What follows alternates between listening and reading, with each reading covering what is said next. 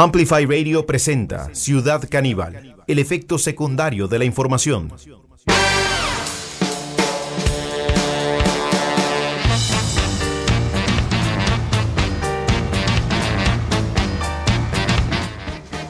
Bienvenidas y bienvenidos a este encuentro con la actualidad. Hoy, ¿qué programa tenemos? Mire, como para negarla, aceptarla, usted hoy elige, digamos, elige más que un día, eh, eh, un día de campaña electoral. Bueno, pero eh, atención porque hay unas declaraciones en torno a los índices de inseguridad. El ministro Mario Zamora en conferencia de prensa hoy le echó la culpa de la inseguridad. y de esta guerra de los carteles narco a nada más y nada. Por fin encontramos la explicación, Ortuño, tenemos la respuesta de Mario Zamora. Se resolvió todo. Gracias, Mario, se podría llamar este programa hoy. Ortuño, bienvenido a Ciudad Caníbal. Bienvenido, Chironi, ¿cómo le va? ¿Cuánto tiempo? Eh? ¿Cuánto tiempo? Sí, sí, sí, dos horas, hasta, hasta las tres. Hasta las tres, bueno. Sí. Menos mal que me avisó. Bueno, Dos horitas. Sí, así es. Atención porque hoy tenemos un programa además que te va a ayudar a combatir el astral bajo de octubre. Mucha gente nos llama y nos, nos dice, ando con el astral bajo. Sí, puede pasar, Chireni, porque se acerca el eclipse.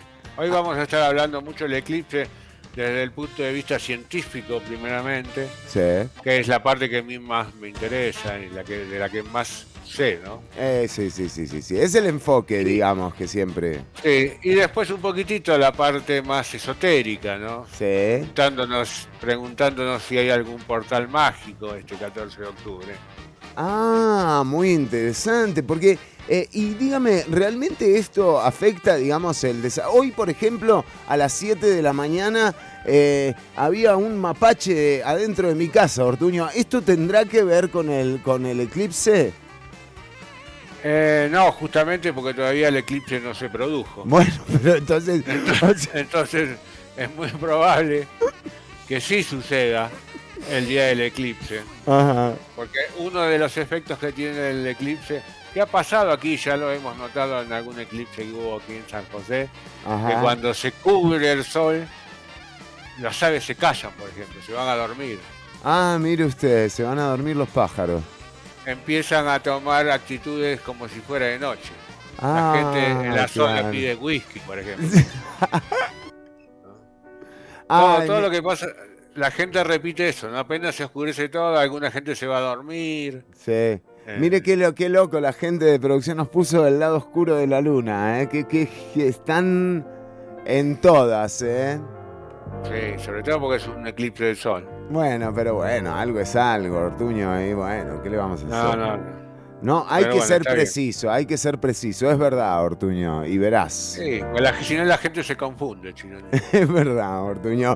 A todo esto, el Instituto Meteorológico Nacional está eh, lanzando una alerta preventiva en el pronóstico del tiempo para este sábado entre 9 de la mañana y 1 del mediodía en consecuencia eh, del eclipse anular de sol Em, nada, hay eh, precauciones que tenés que tomar durante las cinco horas que dure el eclipse. Entonces, em, acá te vamos a estar comentando también sobre las advertencias. no solamente tenés que proteger tus ojos, sino que también em, tenés que proteger los artefactos a través de los cuales vas a ver el eclipse anular. Y de lo contrario, si tenés que andar en la calle de 9 a 1 del próximo sábado, eh, tenés que estar protegida y protegido eh, tus ojos eh, con, este fenómeno. Sí, sobre todo la gente que está en el Caribe, ¿no? Porque se va a ver en el Caribe. Sí, sí, pero igual el efecto, por ejemplo, este efecto de lupa, em, como nos, nos, lo han explicado a quienes hemos consultado, el efecto de los rayos que traspasan durante el eclipse es el mismo efecto que tiene una lupa cuando uno la direcciona, ¿no? Eh, con, como cuando uno era chiquito y mataba hormigas, Ortuño. Sí, he matado más que hormigas. Sí. Sí, que se prendían fuego, una cosa espantosa. ¿eh? Perro chiquito, perro chiquito. No, Ortuño, no, no. No se haga el malo, que sabemos que usted es más bueno. Pero de chico, viste, la maldad de chico uno no la puede manejar. Sí, sí, sí. Eh, bueno, pero eh, en todo caso, este efecto, este fenómeno sí se da eh, a nivel nacional, entonces, nada, tené, cuidado suficiente. Yo opinaría desde mi humilde, opinión que la gente no mire. Y sí, ¿para qué carajo querés mirar? directamente. Además, o sea, te dice... Exactamente, porque no, dígame a ver qué piensa usted, ¿no? no, no, no, no, no, no, yo, yo prácticamente estoy de acuerdo con usted. Digo, ¿qué carajo vas a estar viendo algo que te puede dejar ciego, no? O sea, no, no sé cuál es el... Eh, y no solo astrológicamente, las energías te pueden entrar por, las, por los ojos, Chironi. Ah, te pueden entrar por varios lugares, ojo. Te pueden entrar por varios lugares y en el eclipse anular, si estás el anillo de fuego el anillo, ¿cómo se? Estás, estás de espaldas al anillo de fuego, por ejemplo. No, de espaldas al anillo de fuego zafás. Zafás. El tema es verlo. Claro. El tema es mirarlo de frente. Él no, él no, no soporta esa mirada fija. ¿no? no, se ve que tiene problemas como que es medio inseguro. Es un poco inseguro. pero y con ese poder, ¿no? Ese es el tema. Es verdad. No siempre. La gente tiene poder y es insegura. Sí. Nada que tenga que ver con la actualidad. Es un anillo de fuego. Bueno, muy bien, Ortuño. Eh, bueno, y empecemos a recomendarle a la gente entonces eh, qué, digamos, qué actividades pueden ser eh, idóneas para este día de, eclipse anular. Sí, yo diría que Netflix. las actividades, sí, mucho cine. Mucho cine una película larga, una, de tres horas, La de Scorsese que dura como cinco horas. Ese es ideal. Ese es ideal. si no te tirás una serie completa, esas que le gusta a usted, Walking Dead. Walking Dead. Eh, también, eh, Fernando Javier eh, nos dice póker de 24 horas. Muy bien, una encerrona de póker también está, está buena en todo caso. Una encerrona de póker me gusta sí, mucho. Sí, sí, sí, sí. Todo ese tipo de actividades funciona muy bien. Mire, Ortuño, están tocando un tema sensible para este programa. Es verdad, eh, tenemos información eh, sobre los últimos resultados en la Copa Brunca, Ortuño. Sí, Chironi, no me hable. Bueno, no le hablo. Hoy vamos a, no, no me hable. Hoy vamos a tener la entrevista con el director técnico, con Dando, el director técnico de los Leones de Jochal. Pero bueno, eh, nos hemos enterado, él nos mandó ahí unas fotos que en Ojochal hubo una lluvia torrencial anoche, se ha caído el puente que eh, de la entrada a Ojochal, justamente están incomunicados, están sin internet. Está bravo allá el asunto con el agua. Sí, sí, sí. Eh, realmente, bueno, las, eh, las imágenes que nos mandaron son impresionantes. Eh, lo que ha llovido ayer y lo que se pronostica que llueva hasta el viernes sale de lo, de lo normal, ¿no? De lo normal. Igual vamos a estar con él la semana que viene y es cierto, hemos perdido de visitante un partido como siempre, no merecemos perder. Hemos cerrado muchos goles, nueve ocasiones de goles claras. Y como dice el viejo refrán, los goles que no haces en tu arco, te los hacen. ¿Cómo termina? Te los hacen. Y hemos perdido 2 a 0, los que nos obliga a jugarnos la clasificación en el último partido próximo fin de semana si es que se juega. ¿no? no jugamos la clasificación con Leones de Ojochal, todo parecía, viste, ya saldado, pero... Ya lo teníamos, ya lo teníamos. pero bueno, como, decía, como decía Otto Guevara, de las derrotas se forman los grandes equipos. Bueno, muy bien. Eh, eh, Ortuño, vamos a compartir con la audiencia eh, no sé si decirle el último gazapo, yo le diría el más reciente gazapo eh, del gobierno. Por fin encontraron a los culpables de la inseguridad, Ortuño. O sea, yo supongo que ya con esta, eh, con esta revelación que hace el ministro de Seguridad, ya se deja de matar la gente en las calles, ya está, ¿eh? Ya está, no escuchado. A ver, Chironi, póngame lo que quiero ver. Bueno, vamos a escuchar eh, el video. Se lo tengo que agradecer a la audiencia. Nuestra audiencia es lo más eh, realmente. Em, nosotros tratamos de no hablar de la actualidad, pero bueno, nuestra audiencia nos manda material eh, digno de compartir con ustedes, queridas y queridos que están pendientes de la transmisión, ya sea a través de 95.5 FM o la radio visual que se transmite en vivo por Facebook, YouTube y Twitch. Eh, vamos a escuchar lo que decía Mario. Vemos como si los grupos decidieran darse de balazos entre sí por nada. No, se están peleando por consumidores y todos los días que alguien consume drogas es cómplice de la situación que estamos viviendo en materia de homicidios. ¡Ah! ¡Miramos! y sin dejar caer una sola gota de pintura que no sea qué es eso. o sea, eh, pero a ver una cosa, le están echando en serio esto, esto yo, yo no sé si esto será obra de inteligencia artificial, si será un montaje. No, me confirman que es oficial, que está el logo de la presidencia de la República y en efecto el ministro de Seguridad le echa la culpa de la guerra eh, entre pandillas, entre organizaciones de crimen, entre organizaciones del crimen que operan en las calles y que además han demostrado tener control absoluto de lo que ocurre eh, en vía pública eh, durante este año que ya va superando los 700 eh, las 700 víctimas eh, por homicidio. Bueno, don Mario Zamora encontró la respuesta al problema de seguridad. Balazos entre sí por nada. No, se están peleando por consumidores y todos los días que alguien consume drogas es cómplice de la situación que estamos viviendo en materia de homicidios. Entonces, ese mensaje que nunca lo he, lo he dado, quiero... No, bueno, o sea... Podrías haberte quedado así, Mario. ¿Entendés? O sea. Hay mensajes que a veces, viste, cuando te arrepentís, estás borracho en Aria City, son las 2 de la madrugada y tirás un mensaje, decís un mensaje que nunca he enviado. Bueno, es esto. Entonces, ese mensaje que nunca lo he, dado, quiero darlo hoy con mucha contundencia. Los consumidores de drogas en el país son cómplices de crear esta situación de homicidios que hoy vemos. Ahora, yo eh, realmente con esto también quiero decirle a la gente que nos hemos dado cuenta que eh, los culpables del cambio climático son los peces que se mueren en el mar cuando la temperatura del mar sube, ¿no? Porque digamos, si no hubiese peces en el mar, capaz que ni te das cuenta del cambio climático, Ortuño.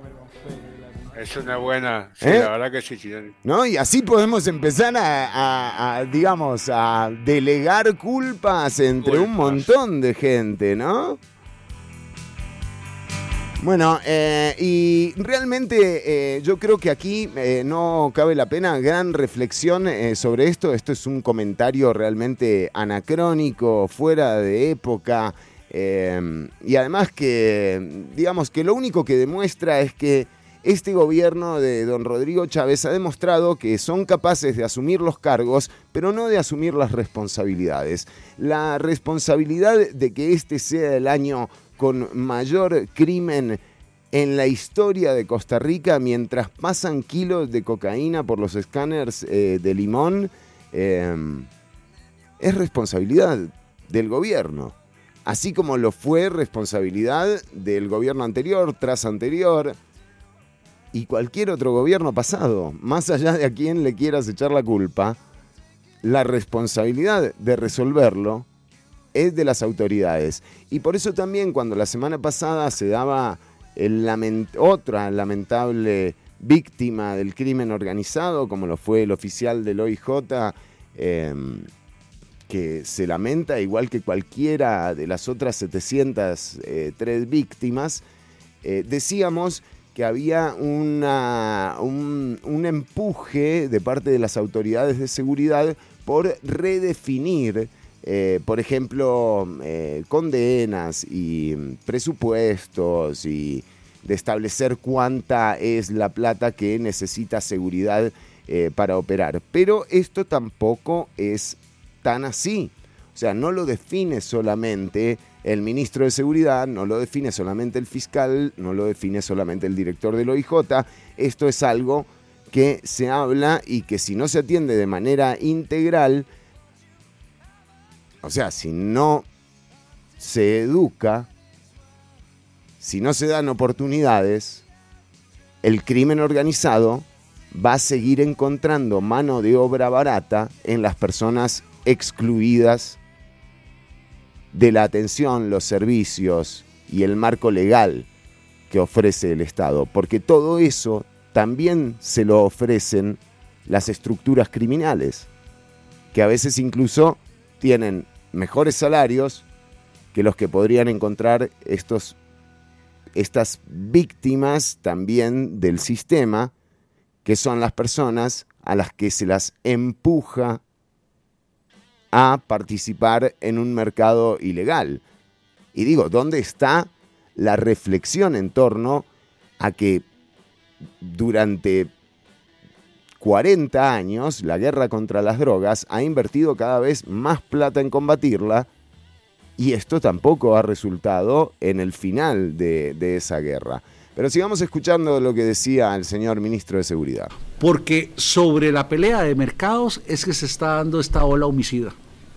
Y incorporando incluso sicarios sumamente joven, jóvenes que terminan generando efectos colaterales más allá eh, de lo debido. Entonces, el país enfrenta no solo un problema de llegada importante de drogas, sino un gran problema de consumo de drogas, que también ha sido como el elemento invisible en medio de todo esto. Y pareciera que con solo la detención y el... Ahora, ¿realmente eh, estamos escuchando a una autoridad echarle la culpa al consumo de sustancias ilegales por la masacre que estamos siendo, de la que estamos siendo testigos eh, día con día? Sí, sí, sí, sí. Es así. Eh, bueno, esto era lo que don Mario. Mira, acá Luis dice: eh, Don Mario, desde hoy dejo de consumir. claro, aparte te hacen sentir culpa. La próxima vez que yo me prendo un porro, ¿me entendés? Siento que estoy matando a alguien, no sé. O sea, dejate de joder, Mario. Bueno, eh, nada, cosas, cosas que realmente nada, dejan en claro que, no hay mucha idea de a dónde agarrar, ¿no? Porque entonces eh, quiere decir que si los responsables eh, son las personas consumidoras, eh, bueno, ¿qué? ¿Van a, salir a qué? ¿A meter presos a las personas consumidoras y con eso se termina? Don Mario, o sea, 500 kilos de cocaína en Rotterdam, no sé cuántos kilos en España, no es para consumo local. Pero bueno, Douglas nos dice, la semana pasada maté dos personas. No, Douglas. No, men, exacto. O sea, estamos todos locos, men. Que esta, esta es la autoridad. El encarcelamiento, el problema va a desaparecer. Cuando la realidad criminológica nos muestra que mientras esos mercados de consumo permanezcan intactos, sigan demandando drogas, habrá quien o quienes quieran proveer esas drogas y lo harán de manera armada cuando tienen que pelear por esa provisión, por ese aprovisionamiento frente a otros grupos.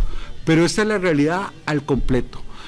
Hay un problema de consumo de drogas que se ha venido dando desde hace muchísimo tiempo y es el gran fenómeno silenciado de la realidad costarricense. Si usted observa, muy pocas veces aparece en, en los análisis el incremento en materia de consumo que tiene este país. No, o sea, no es así. Hay análisis del IAFA y sí, presentan eh, un aumento en consumo, sobre todo de cannabis y una edad, eh, digamos, más joven a la hora de empezar a consumirla, sí hay registro. Y si lo observa, cuando hace muchos años se tomó la decisión eh, de quitar el programa DARE y Ah, ahí está, claro. Como era del gobierno de Laura Chinchilla, dice que el problema fue quitar el DARE de las escuelas y los colegios. O sea, en serio. Bueno, se crearon condiciones que todavía favorecieron más el... ¿Cómo puede ser que quitar un programa eh, que, puede cuestionarse su eficiencia o alabarse, eso en realidad no es un tema de cuestión, eh, no nos parece tan relevante, pero ¿cómo, ¿cómo, para un ministro puede ser relevante quitar DARE y no eh, este repartir pobreza eh, que ha tenido el gobierno central, incluyendo el gobierno de Laura Chinchilla y otros más para atrás? Eh, de una política de exclusión eh, constante, bueno, ¿cómo es que eso no aparece en los 2 minutos 40 de video? O sea, realmente... Tremendo. Si usted analiza a veces que hubo un problema durante la pandemia en que mucha gente superó los problemas de soledad, aislamiento, mediante la farmacodependencia, vemos que... Y ahí mezcla dos cosas, o sea, pero que son, es, es realmente, eh, de, no sé, de análisis, ¿verdad? O sea, y digo, de análisis, eh, de interpretación. Eh, esto no, no, no, es una declaración así nomás. están hablando de 704 muertes que hoy el ministro de Seguridad le echa la culpa a las personas que consumen no solamente sustancias ilegales, sino que necesitaron de fármacos para superar la pandemia. O sea... Hubo un fenómeno social que creció de forma invisible ante los tomadores de decisión del país y hoy está ahí. Y ese es el efecto y ese problema es un efecto llamada a que los grupos eh, de narcotráfico operen en nuestro territorio. O sea, los grupos de narcotráfico operan en el territorio hasta después de la pandemia. Estas son las cosas que se están diciendo aquí, ¿verdad? Ahí... Hay 340 grupos, que en realidad son 340 empresas ilegales vendiendo drogas a un número de consumidores y defendiendo su mercado de drogas a través de su estamento armado, que son los sicarios. Ahora, yo te digo, eh, ¿Cómo van a.? Y, no hay ni siquiera. o sea, te dicen, no, no, los que tienen la culpa, vos sos, vos, marihuano. O sea, eh, vos tenés la culpa, ¿me entendés? Eh, de eso. O vos que tenés un consumo. Ni siquiera hay una reflexión de cómo hacer para combatir esto, ¿no? Eh, se le ocurre Dare eh, pero hasta ahí. Vamos con mensaje de la audiencia. La semana pasada era la reducción del marchamo, ahora es culpa mía por fumarme ese, ese ahorrito, exactamente. Eh, nos dice Cris, un abrazo para Cris. Grande don Mario, tan visionario que decidió que decidió hacerle un rebranding a las políticas antidrogas de Reagan. Eh, exacto, Roberto, tal cual lo decís vos. Digamos, no hay más evidencia de esto. De hecho, la guerra antidrogas es política de Nixon, es todavía eh, más vieja. Pero también nos dice mm, Carla, pues eh, para don Mario, media Costa Rica iría a la cárcel. Le aconsejo que vaya construyendo cárceles y Dare es un programa represivo al mil por ciento. Bueno, de nuevo, son... Eh, digo, no sé, no, recibí Dare yo. Quizás es por eso, Ortuño. ¿Ves, Chirani? Eh, tenía razón. Sí, sí, sí, pero bueno, eh, nada, sí, eh, lo que me sorprende es que salgan estas, estas respuestas de, las autoridades, ¿verdad? Eh, uno lo puede entender como en una mesa de bar, que de repente salga alguna idea facilista, impulsada por el alcohol, no sé, o sea, digo, por algo, ¿viste? Algún estímulo que te haga caer en el facilismo de, bueno, de, equivocarte, ¿no? Claramente. Eh, pero que las autoridades convoquen a los medios de prensa, eh, de nuevo, con cifras como las que todas y todos conocemos, eh, para echarle la culpa de la ola de violencia a las consumidoras de sustancias no solo ilegales, sino que además también, viste, farmacodependientes, eh, nada, me parece que, que nos tiene que dar tranquilidad, ¿no, Ortuño? Sí, ya acá tengo varios familiares fármacos, son todos delincuentes. Son todos ¿Viste? Uno pensaba que no, que eran buenos tipos. la abuela que no esos Alplax, todo eso. Sí, no, y, eh, el, paracetamol, o sea, también, ¿me entendés? O sea, te duele la rodilla, aguantátela, ¿me entendés? Sí, sí, sí. sí. Todos somos culpables de alguna manera. Sí, sí, así es. Menos, menos Don Mario, ¿verdad? Digamos, porque de eso no hubo, nunca hay autocrítica en esta gente. Nunca pueden decir, miren, muchachos, y también tal vez hubo un error, viste, en lo que pasó en Tirraces. Eh, no sé, algo, viste, tirame un centro, Mario. Bueno, eh, el ex ministro de Seguridad de Laura Chinchilla eh, también, también dijo que el hallazgo en España fue el hallazgo del último cargamento de cocaína proveniente de Costa Rica en España eh, de ayer fue eh, un trabajo en conjunto que hicieron con las autoridades españolas. ¿eh? Está bien. Bueno, eh, muy bien. Eh, nos dicen, deberían eh, volver a, nos dice Roberto, deberían volver a impartir Dare. antes del año nuevo, el dragón de madera, así cosechamos política antidrogas antes del cambio.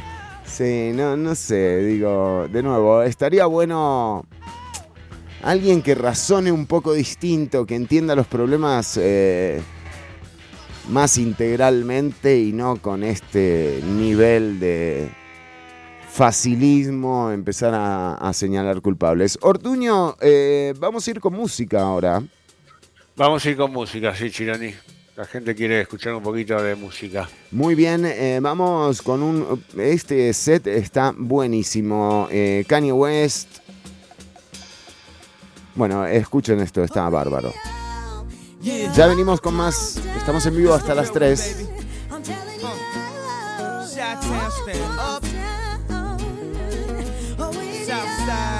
Southside, we gon' set this party off right.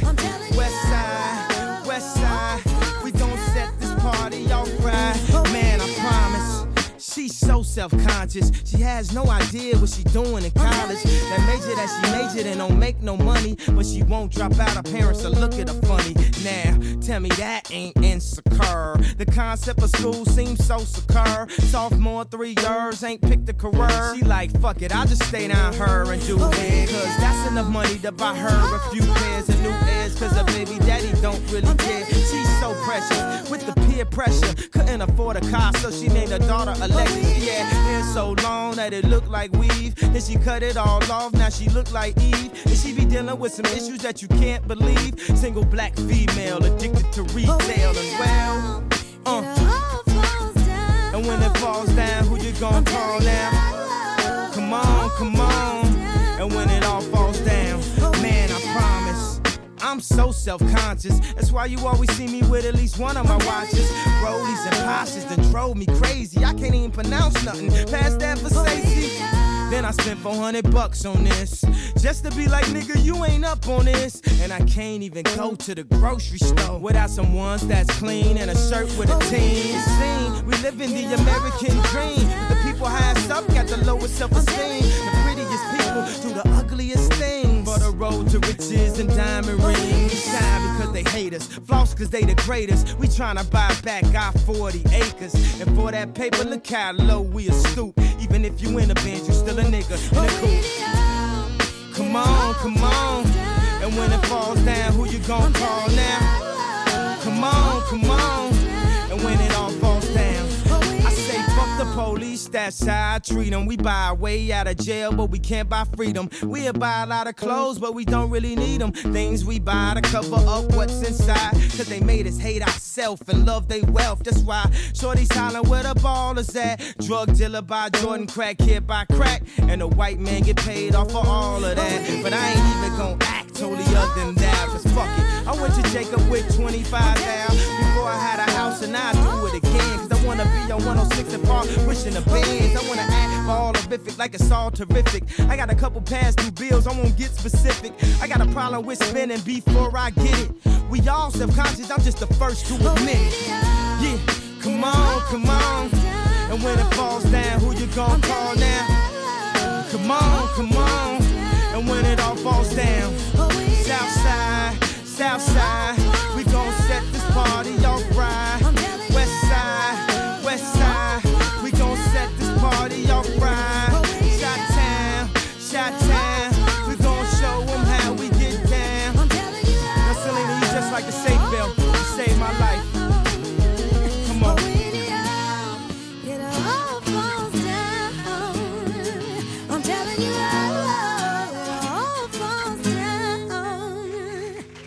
Estás escuchando Ciudad Caníbal.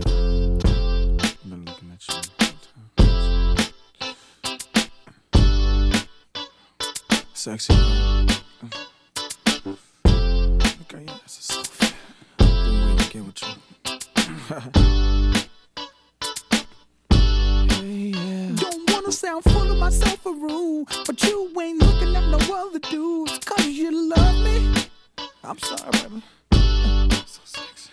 So you think about a chance. You find yourself trying to do my dance. Maybe cause you love me. Mm. You do well.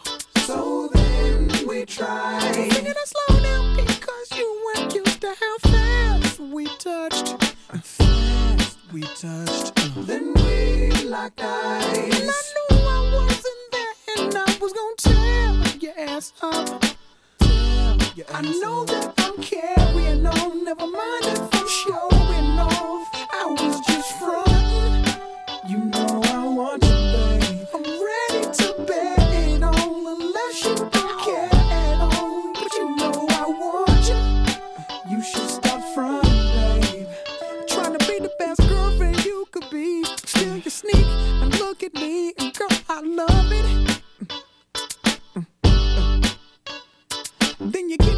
Girl a shove. Tell her you gon' call her, ask how it was, and she's gon' love it.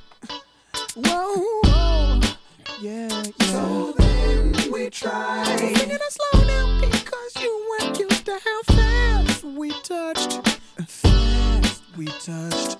Then we locked eyes. And I knew I wasn't there, and I was gon' tear your ass up. I know that I'm carrying on, never mind if I'm off. I was just frontin'.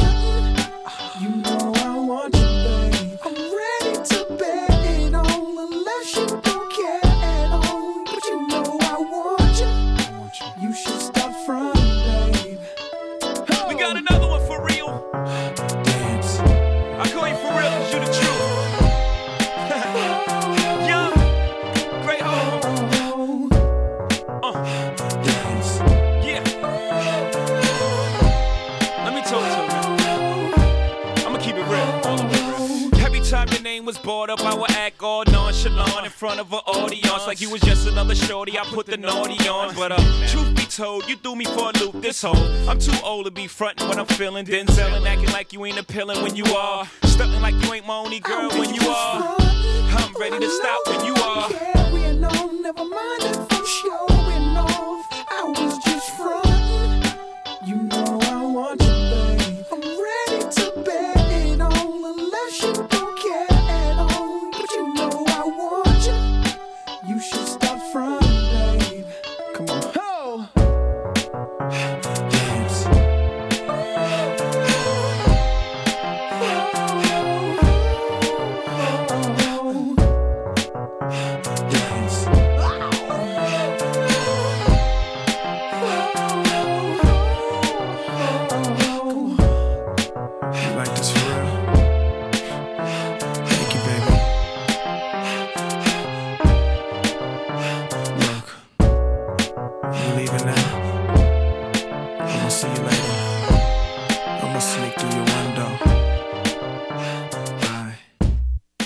Estás escuchando Ciudad Caníbal.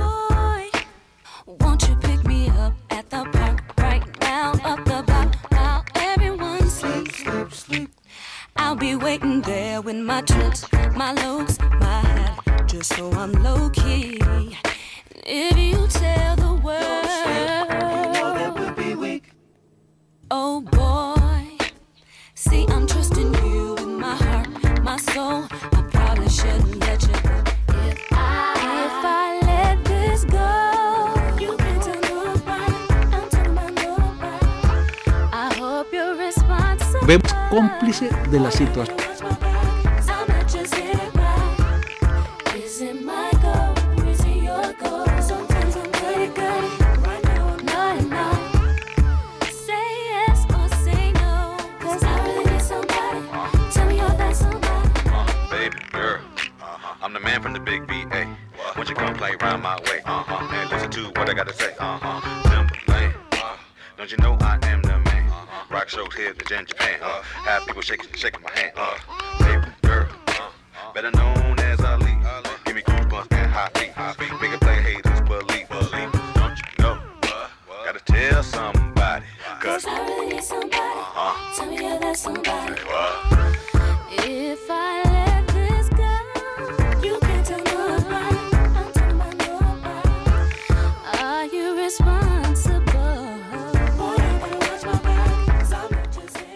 Eh, escuchábamos a Farrell con Frontin.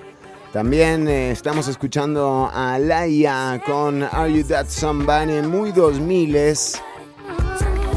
Eh, y en principio All Falls Down de Kanye West. Que nada, son temas que tienen en común una época del hip hop, como que ya había pasado, mm, digamos, estaba agotando sus sonidos, eh, que de eso se trata, ¿no? Eh, de la renovación en el sonido.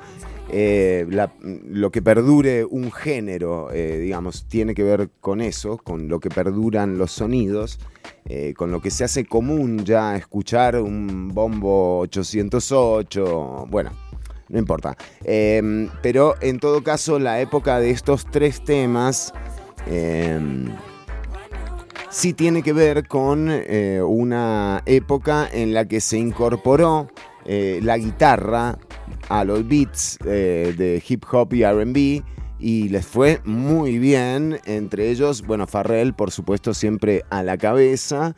pero estas tres canciones tienen guitarra eléctrica muy presente en distintas, en distintos caracteres. Bueno, Ortuño. ¿Cómo le va? Y me quedé Sí, pensando. Me, me- me olvidé ¿Qué se quedó pensando? Ver. No, me quedé Pues yo pensando. también me quedé pensando. Sí, sí, porque yo me quedé pensando en lo de Mario Zamora, ¿no? Y yo decía, Ah, no, ya me quedé pensando boludeces. ah, bueno, no, no, yo decía, eh, de, los, de los autores de, de Te pasó porque andabas vestida así, ¿no?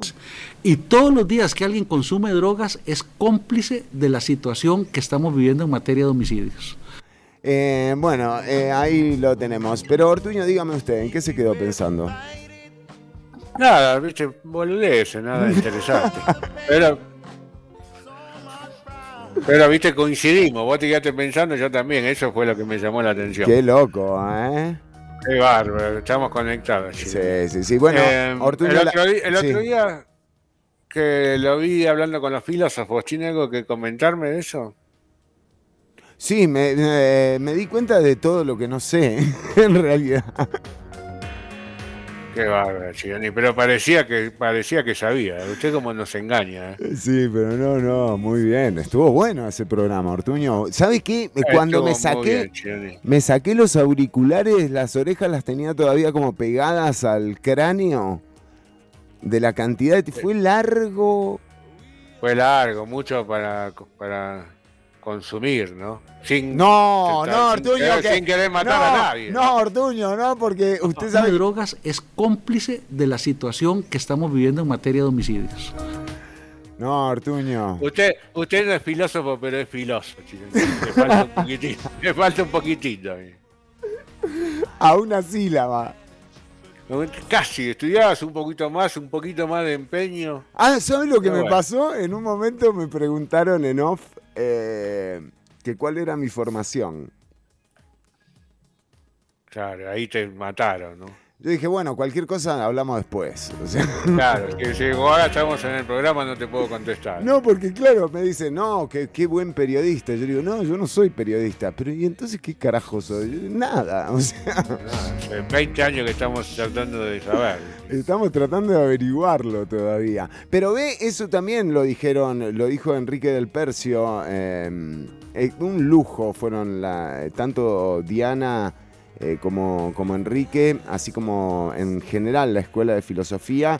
Eh, Disruptivo sigue hasta mañana eh, y las charlas han estado buenísimas. Yo creo que tendríamos que tener una vez al mes un par de filósofos en el programa para hablar. me gusta, Ortuño, claro que sí, claro que sí, lo podemos hacer, por supuesto. Dale, así yo no voy.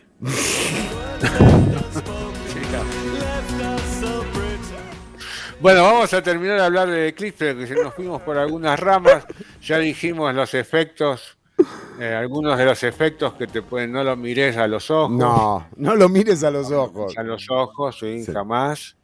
Eh, eh, Sí. Hay una de que los animales empiezan a tener comportamientos nocturnos. Ajá. Otra cosa que me sorprendió, que estos los científicos sí que son así, enseguida ven todo. Sí. Dice, es muy, es muy probable que notes que la temperatura baja cuando el sol se bloquea. Mira, ¡Wow! Dije, qué loco. ¿no?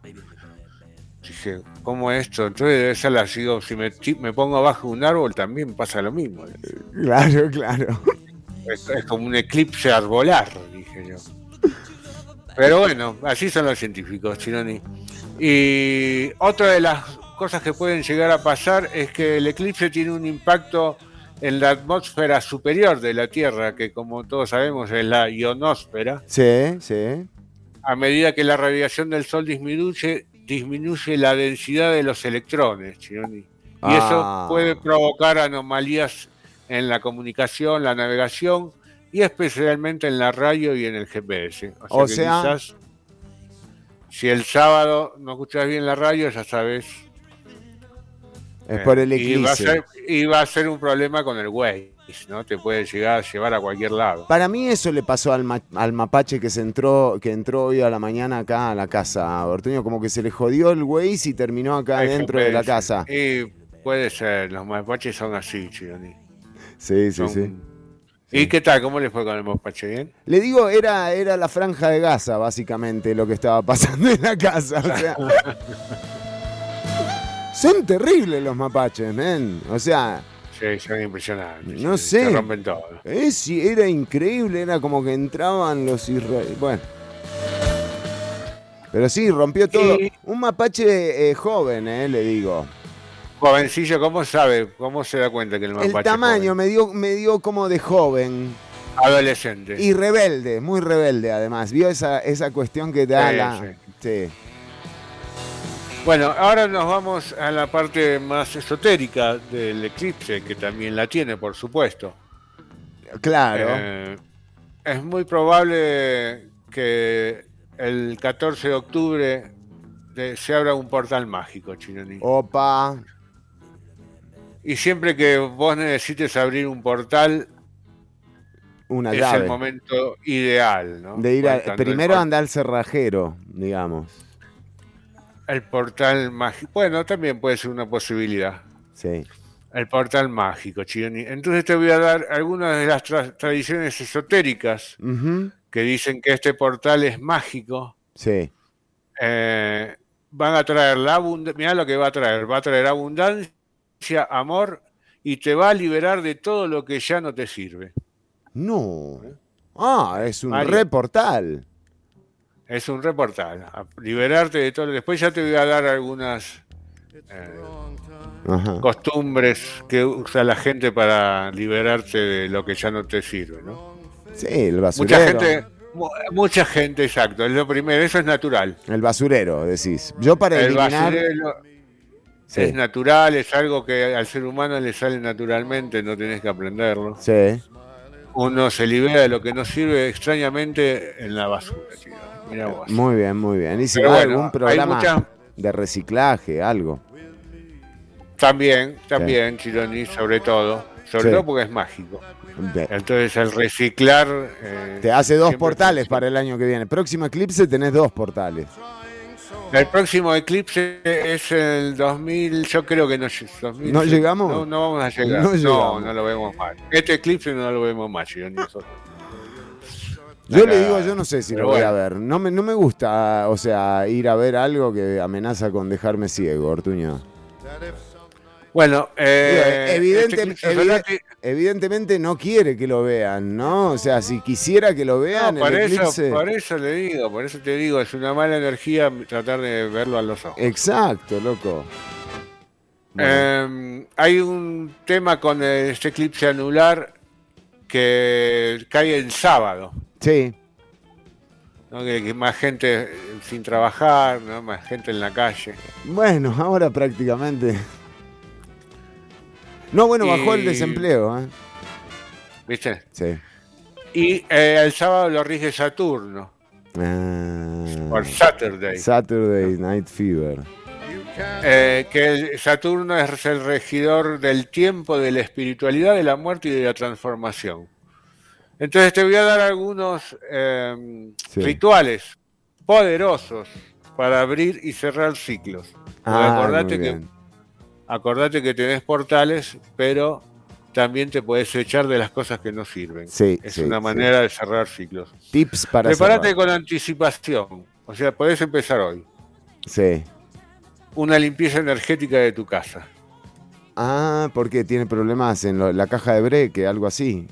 Es muy probable, es muy probable Claro. porque la gente no se dedica a, a revisar la, la caja de breaker. Es verdad, Ortuño, es verdad. Si tenés que siempre hay que hacer una limpieza en los bordes, porque es muy probable que te quedes sin luz. Sí, los bordes se ensucian. Se sulfata, se sulfata. Eso son las pilas, pero no importa. Eh, entonces, limpieza energética de tu casa. Empezás por los breakers. Sí. Después te voy a dar algunos como usar incienso. En tu cuerpo también. Te lo- ¿Qué? ¿Te lo metés el incienso en el cuerpo? También. Y, eh, incienso, saliva y palo santo. ¿Cómo? La saliva. Es muy rara la conjunción. ¿Y todo al mismo tiempo? Porque se me ocurren un par de tiempo. cosas, La digo, pero... saliva, ah, no, la salvia, salvia. Ah, no, claro. No era saliva. Yo me puse, estuve ayer todo el día escupiendo, ¿eh? Qué tarado que soy. Salvia, qué boludo. Tengo Un olor a pitajo. Qué asco, qué asco, chino. Claro, Bueno, no importa. Entonces dijimos, incienso, salvia y palo santo. El palo santo también ¿Te lo ¿Qué? lo prendés. Ah. No, no lo prendés. No, porque digo... Báñate con... Sí, no, no, puede ser. Sí, Los rituales varían, ¿no? Sí. Báñate con agua salada e infusiones de hierbas como la ruda, el romero, eh, la albahaca y el cáñamo. ¿Y qué te haces? ¿Como un té de ruda y te lo tirás encima o...?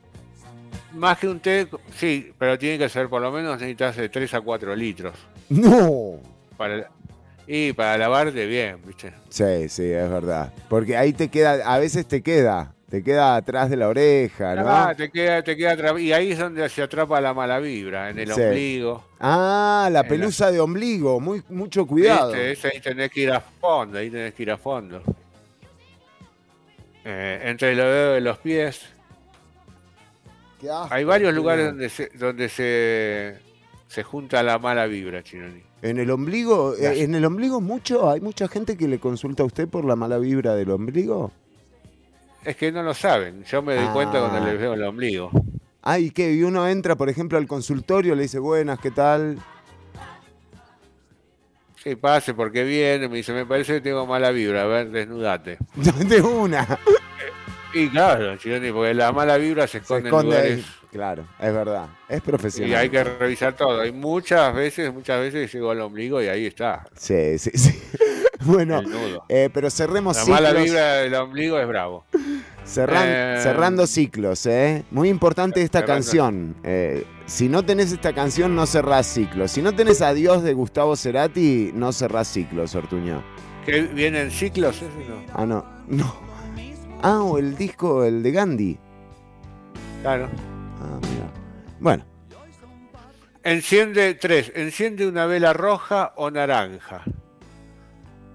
Si no tenés ni vela ni roja ni naranja, podés elegir algún otro color similar. ¿Qué? ¿Qué? Pero, Eh, entonces, y ahí pedís por el amor, la pasión y la creatividad. claro. Acordate, escribir. Sí, sí, sí. Después escribís en un papel lo que querés manifestar en tu vida. Mm, Quemás el papel en la llama de la vela. Tirás el- las cenizas al viento y te metés la vela, No, Ortuño, no, eso no va. pantalón, el bolsillo Pero de apagada, pantalón. apagada. Apagada, sí, una vez que la apagaste. Sí, porque si no. o sea. ¿Se acuerda, que una, ¿se, se acuerda que una vez en medio de la entrevista con Otón Solís se me prendió fuego a mí el pantalón? El pantalón, chileno, ¿Se acuerda, el, bolsillo del pantalón. ¿Se acuerda? Extrañamente, fue muy raro, sí, como Eh, no me voy a acordar. Bueno, eso también pudo haber sido en octubre y pudo haber sido consecuencia de mala vibra. Mire, se me prendió el fuego el pantalón. El pantalón, sí, rarísimo fue. y con, sí, Otto- y con- Otón Solís eh, al aire. Era de noche, era de noche, ¿no? Era de noche. Sí. Eh, se llamaba cinco, haz- Blanquita. ¿Cómo se llamaba? No, era otra memoria que me, se me vino de repente. Ah, ok. Eh, cinco, haz meditación guiada para aprovechar el portal mágico, porque te tienen que guiar hasta el portal. Yo hago ese tipo de guía también. Ah, usted los eh, va guiando, Hago mire usted. Meditación guiada, te recomiendo llevar ropa, varias capas, ¿Sí? buenas tenis, Sí, mucha agua, sí. eh, algo para el, algún gorro para el sol. Ok. Y tengo, y tengo que saber bien en qué estado atlético está, ¿no? Una meditación guiada no es fácil, son fácil 6 o 7 kilómetros mínimo que tenés que caminar. Agradece al sol, la luna y la tierra y ahí cerrás los ciclos. Y mira qué fácil. Ay, qué lindo. Ortuño, mire, tenemos eh, a, nuestra, a nuestra invitada y nuestros invitados. Justamente eh, hablábamos eh, eh, de la semana disruptivo, este encuentro de la Escuela de Filosofía de la Universidad Nacional organizado por la Asociación de Estudiantes de Filosofía. Así que quisiera que usted cierre esto y así nomás vamos a entrar al siguiente bloque, que nos cierre este ciclo. Eh, bueno, sí, cerramos así, Chironi. eh, damos por terminado Este ciclo. el bloque de Portal Mágico y Eclipses. Muchas gracias. Bueno, y de esta forma recibimos a nuestros siguientes invitados. Eh, la semana de la filosofía en la Universidad Nacional tuvo el encuentro disruptivo y bueno, ya nos estuvieron acompañando en Ciudad Caníbal eh, el lunes pasado eh, invitados internacionales. Hoy vamos a recibir, por supuesto, al a Esteban, eh, Esteban Aguilar, que es el eh, vice, vicedirector, ¿es el cargo correcto, Esteban? ¿O es vicerrector? Es que tengo esa, esa duda.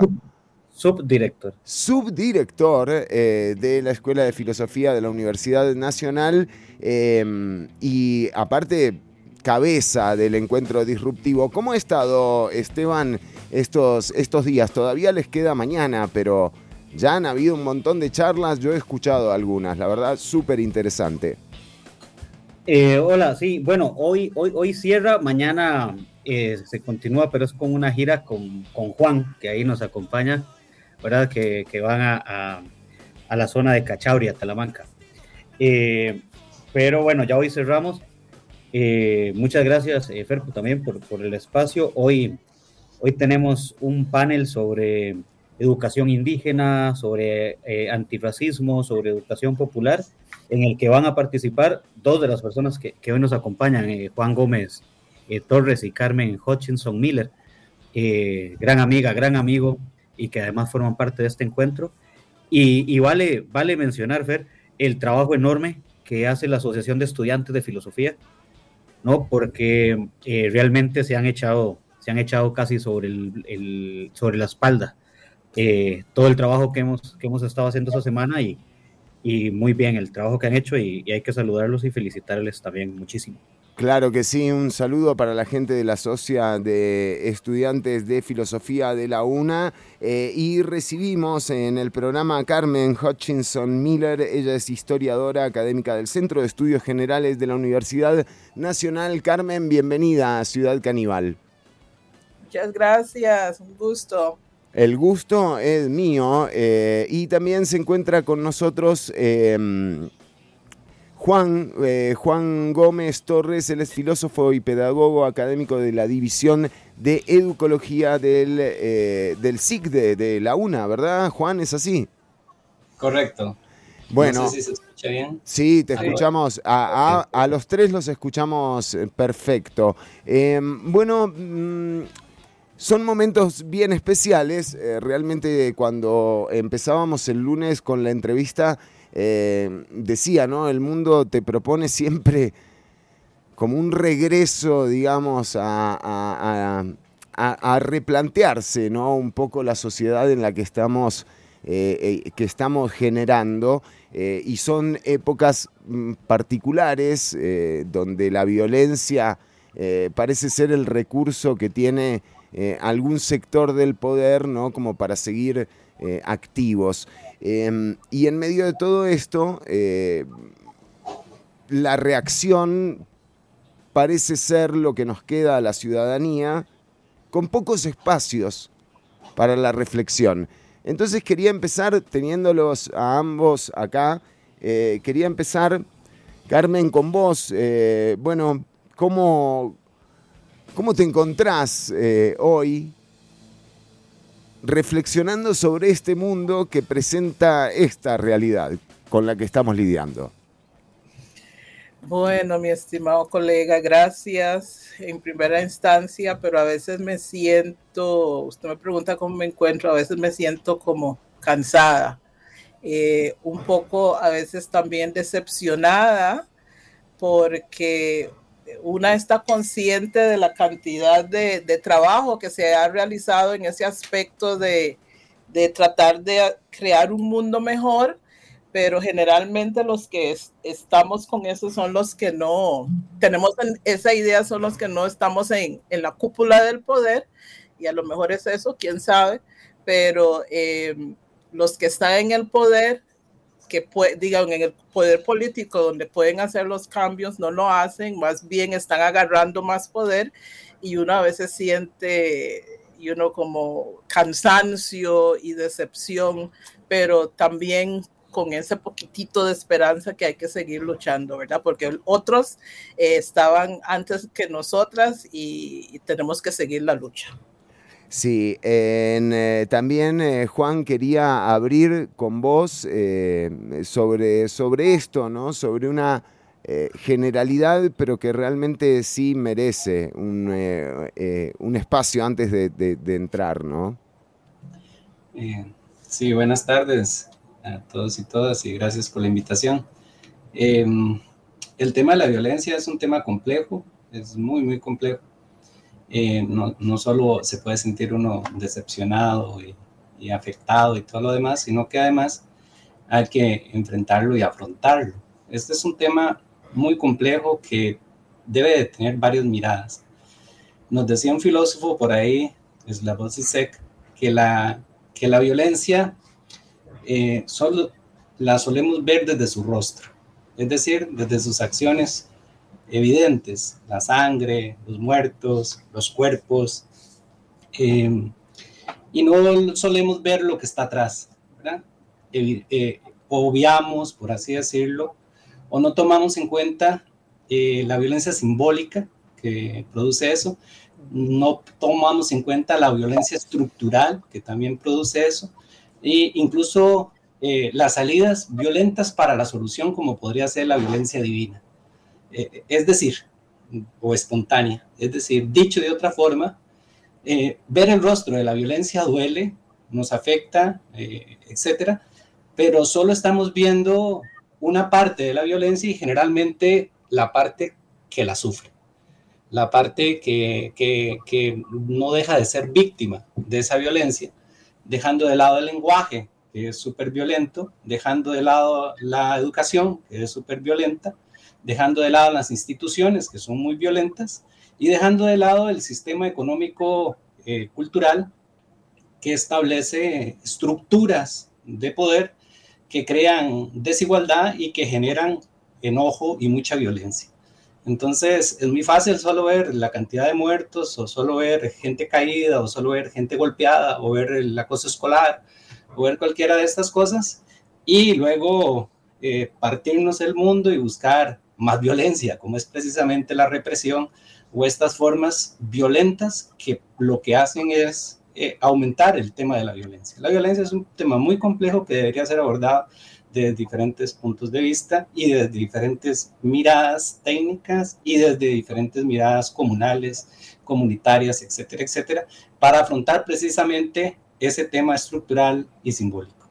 Y esa estructura eh, que, de la que se habla, por supuesto, le compete al Estado o entiende al Estado eh, como, como el gran distribuidor, el regulador eh, y el que establece de alguna forma el marco eh, ideal para que los servicios le lleguen a la mayoría de las personas. Sí, porque además nos vendieron, además nos vendieron el cuento moderno de que tenemos que renunciar a la violencia, a esa violencia espontánea, a esa violencia divina, que tenemos que renunciar en un contrato social ficticio para que el Estado asuma la violencia de modo tal que evite la violencia.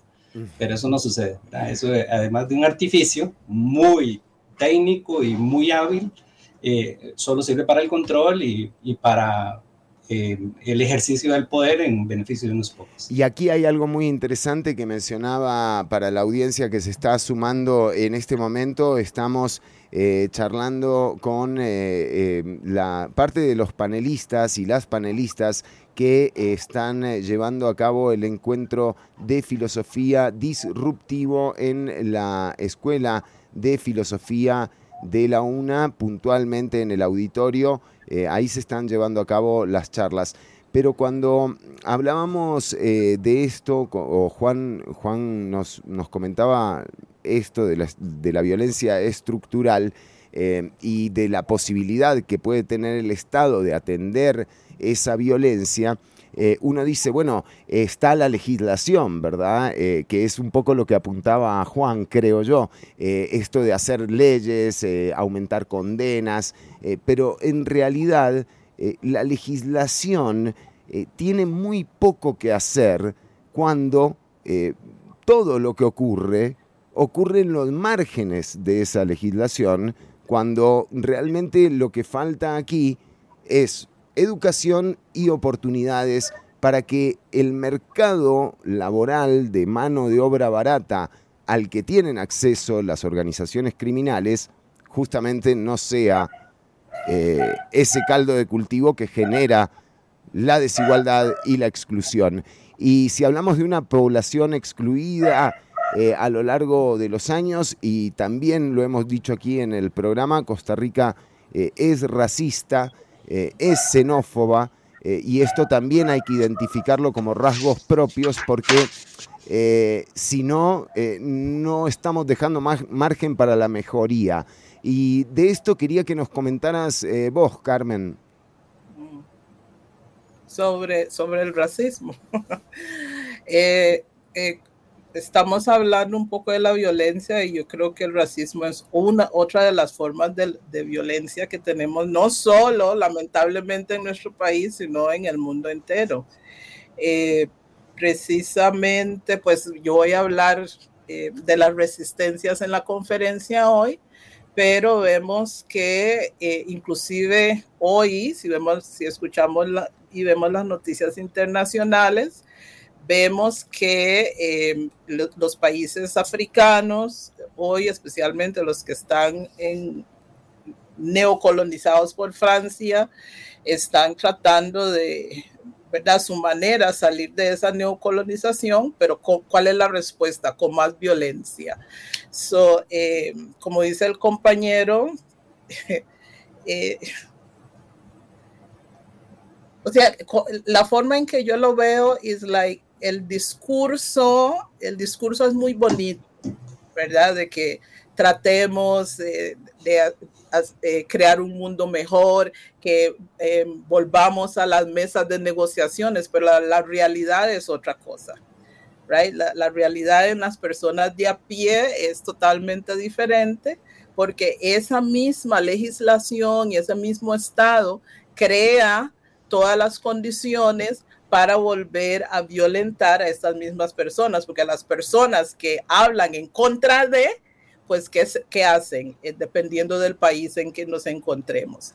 Eh, las matan, las desaparecen, etcétera. So, em, eh, como yo, yo a veces, por eso en estas discusiones, yo, yo me siento como entre la espada y la pared, en el sentido de, de sentirme optimista, porque los mismos que deberían estar em, ayudando para mejorar son los que realmente están haciendo la situación más difícil por el poder, por mantener el poder.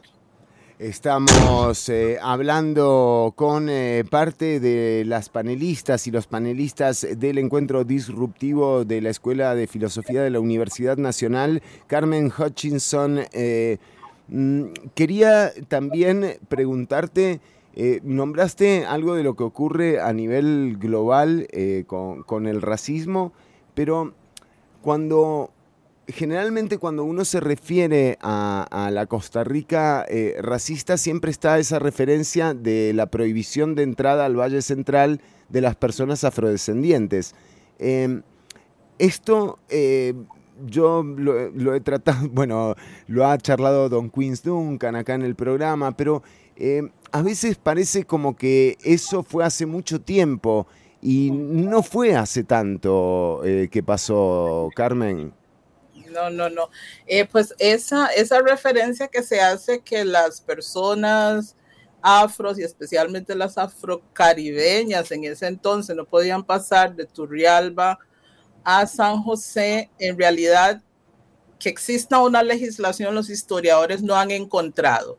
Pero lo que sí hay y que sigue existiendo era una actitud racista hacia estos inmigrantes y, más tarde sus descendientes, porque recuerden que cuando Costa Rica logra su independencia de, de España, cuando ya va a formarse como nación, tenía muy clara el tipo de nación que no quería, no quería lo que existía ya en territorio nacional, que era un, grupo de personas mestizas. Em, están utilizando ahora multiétnico, multicultural, pero eso ya era multi desde el choque con los, con los españoles y los, nuestros eh, em, ancestros, los pueblos originarios, y luego traen a los chinos y luego traen a los afrocaribeños. Así que eh, es como yo siempre digo que Costa Rica posindependentista sufrió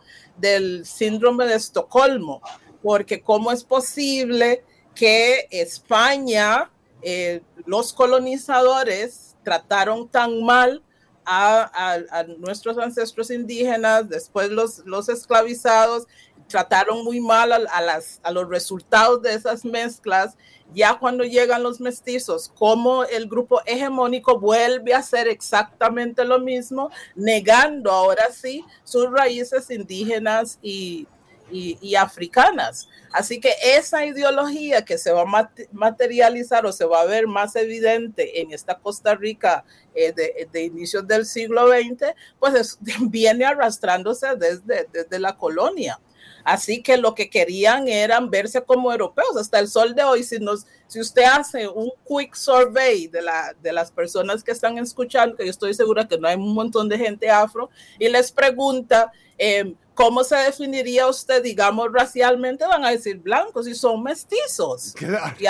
porque ya se internalizó eso, porque se vio, se construyó la ideología de que ser blanco es mejor y ser negro es lo peor es por eso que no, que, que, que, no es sorprendente la actitud durante ese periodo en contra de, los, de, esos afrocaribeños y hasta el sol de hoy tenemos un montón de, de ejemplos recientes de cómo se refiere, más que todo se muestra más en el fútbol, Totalmente, Carmen, quería llegar a eso realmente, a lo que se ha transformado esto, eh, que, encima eh, es como que ha sacado lo peor de las personas, realmente un deporte que se suponía eh, que más bien tenía que sacar lo bueno, realmente nos, nos refleja como por ejemplo hay un equipo de primera división que hoy por hoy, en medio de una denuncia de racismo, contrató a su director técnico y de nuevo es una denuncia y sobre algo tan serio como lo es discriminación racial. Es que estas cosas uno cree que son parte del pasado, pero las tenemos aquí a diario, domingo a domingo en la cancha, por más que algunos clubes se hagan los tontos eh, frente a esto. Em, Carmen, eh, esto que ha pasado eh, con, el fútbol, em, que de nuevo no hace falta ni que a uno le guste el fútbol para entender lo popular que es, eh, a usted como persona afro, ¿qué, ¿qué le genera? Ay, mi hermano. Mire que no se preocupe, puede de malas palabras, lo que sea, Carmen, puede hacer lo que sea pues, pues, pues genera mucha, eh, mucha rabia al principio. Right? Cuando suceden las cosas es, mucha rabia porque y no es y no es esa rabia del momento, sino que es una rabia ancestral.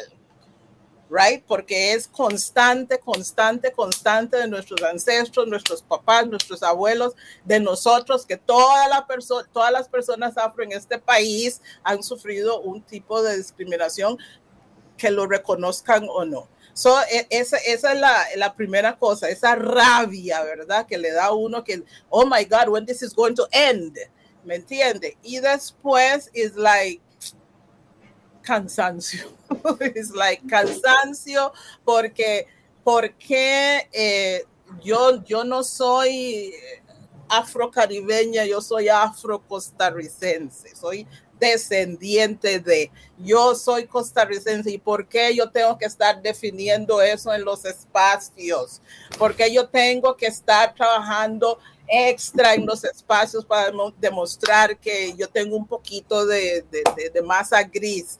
porque yo tengo que estar comportándome de cierta forma? No puedo ser yo, si yo, si yo hablo y, tiro las manos, soy agresiva. Todo el mundo tiene libertad de hacerlo.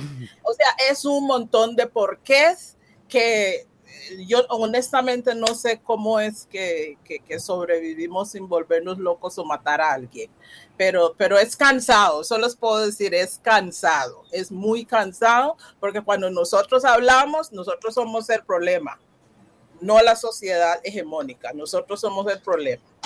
Sí, sí, y una falta de asumir responsabilidades de las autoridades todo el tiempo. Una de las eh, eh, responsabilidades, estamos hablando con eh, Carmen Hutchinson y con Juan Gómez Torres.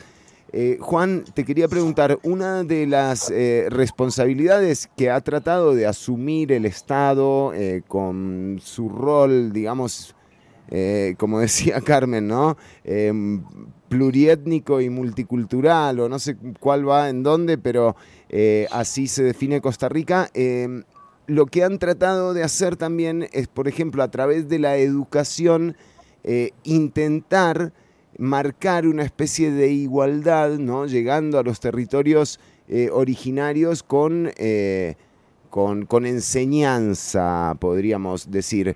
Em, tu campo tiene que ver con esto y quería que nos hicieras una reflexión en torno a esa educación que han tratado de implementar en pueblos originarios y si esto realmente ha llevado a una sociedad, digamos, a una eh, intervención eh, eh, efectiva en términos de disminuir la, la exclusión. sí.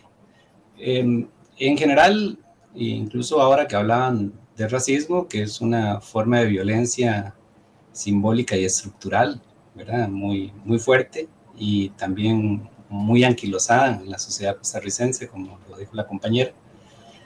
Este, tiene que ver con ese Estado moderno, ¿verdad? Es ese Estado moderno que hace el contrato social y en ese contrato social establece eh, instituciones para que renunciemos a la violencia y que la violencia la ejerza él desde, diferentes frentes.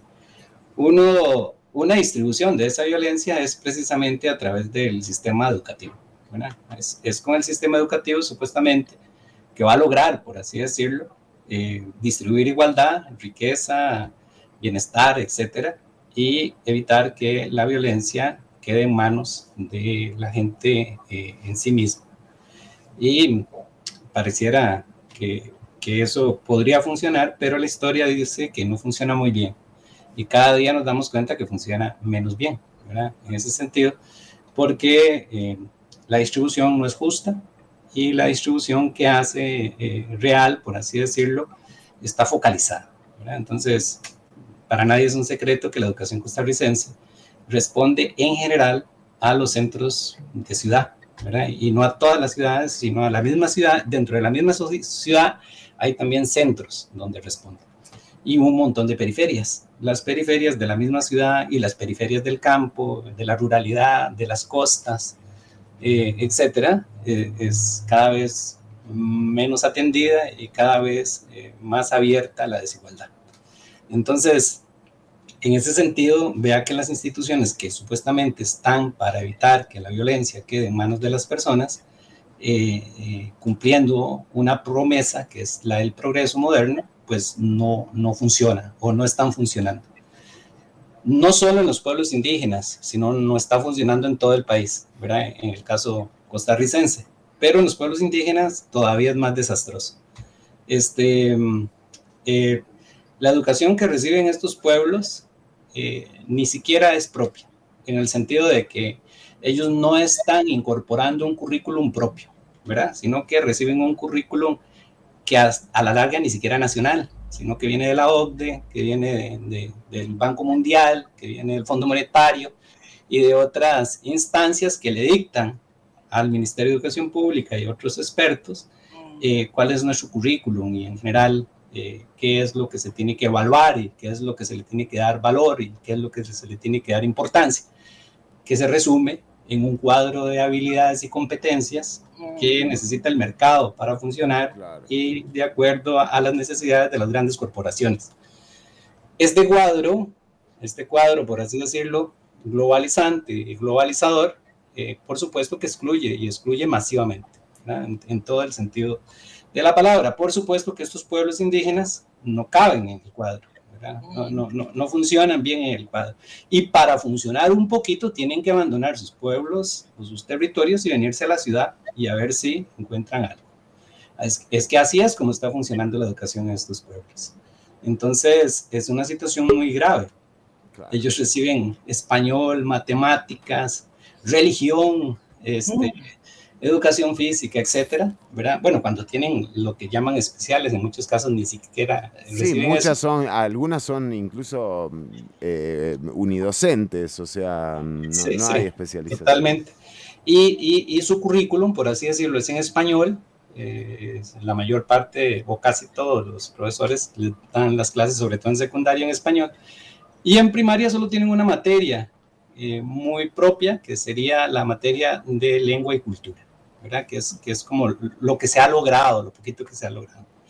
Dice el mismo Estado de la Educación del 2017 que este, eh, el mayor logro tal vez que ellos tuvieron fue la creación de una regional indígena abierta, que es la de Limón, bueno, la que está en, Talamanca, este, y que ese ha sido como el mayor logro. Pero el mismo Estado de la Educación dice que es un logro muy raquítico y que este, con el tiempo se ha abandonado. O sea, el mismo Estado la ha abandonado a la regional, que no cuenta, dice el mismo Estado de la Educación, con recursos casi de ningún tipo, ¿verdad? Entonces, y cada vez como más problemas de profesores eh, idóneos, de mm, eh, infraestructura, de recursos, de agua, de luz, de un montón de cosas básicas necesarias para funcionar como centros tales. Y eso regalando que de verdad van, la modernidad va a regalar progreso, que esa es otra promesa, ¿verdad? Esa es otra promesa. Y, y les va a regalar progreso, pero ¿qué pide a cambio del mm. progreso? ¿Verdad? Que es una pregunta eh, fundamental en esta temática. Pues primero no regala progreso, el progreso no ha llegado, los, los, estudios de cualquier índole, de la ONU, de cualquier índole, de los relatores, nos dicen que a estos pueblos no ha llegado el progreso, ¿verdad? Ese que promete eh, la modernidad, y que por el contrario se han empobrecido, mm. porque al empobrecerlos culturalmente, la modernidad les va quitando sus creencias, sus cosmovisiones, sus formas de sembrar, sus, mm. sus semillas, mm. sus formas de sobrevivir y les da a cambio pobreza. Y entonces en la pobreza ya no hay cómo resolver desde la ancestralidad las problemáticas.